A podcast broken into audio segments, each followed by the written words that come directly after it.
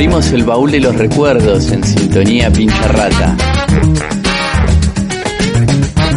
El 8 de julio de 2009 se jugó la primera final de la Copa Libertadores de América. Estudiantes recibió a Cruzeiro en el Estadio Único ante más de 50.000 personas. Esa noche, Isabela dispuso que jueguen Mariano Andújar, Cristian Celay, Rolando Schiavi, Leandro de Sábato y Germán Re, Enzo Pérez, Rodrigo Braña, Juan Sebastián Verón y Leandro Benítez, Gastón Fernández y Mauro Boselli. Después entraron Maxi Núñez y Juan Manuel Salgueiro. Fue empate 0 a 0 y el pincha quedó obligado a ir en busca del triunfo a Belo Horizonte.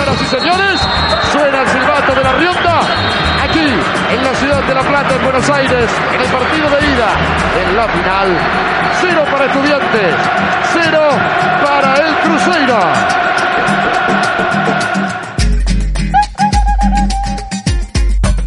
El 5 de julio de 2014, la selección argentina le ganó 1 a 0 a Bélgica por cuartos de final de la Copa del Mundo. Cuatro días después se impuso ante Holanda por penales, volviendo a instancias definitivas de un mundial después de 24 años. En ese equipo, dirigido por Alejandro Sabela, jugaban Enzo Pérez, Marcos Rojo, Federico Fernández, José Basanta. Los arqueros suplentes eran Mariano Andújar y Agustín Orión. Como en México 86 y en Italia 90 con Pilardo, en Brasil 2014 la escuela Pincharrata llevó a Argentina al podio del mundo. Creo que estoy muy orgulloso, eh, la verdad que los muchachos hicieron un, un mundial extraordinario de, de, menor a mayor.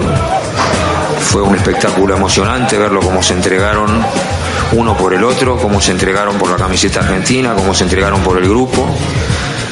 Y bueno, dejaron todo, dejaron todo. Creo que se pueden mirar a los ojos, se puede mirar al espejo y decir que, que dieron todo por el grupo y dieron todo por la selección argentina. Ha ha ha! El 8 de julio de 1983 se produjo una de las mayores hazañas de la historia de la Copa Libertadores de América. Estudiantes empató 3 a 3 con Gremio tras ir perdiendo 3 a 1 y cuando tenía solo 7 jugadores en cancha por las expulsiones de Ponce, Troviani, Camino y Tevez. Dos goles de Gurrieri y uno de Russo consagraron la epopeya. Otra vez sobre Alejandro Sabela, se va sobre la raza de fondo, parece mentira, pero tira la pelota estudiante, la juega Sabela para Bueno, coloca el centro, entró Trama, arremete también Gurrieri, entra Russo.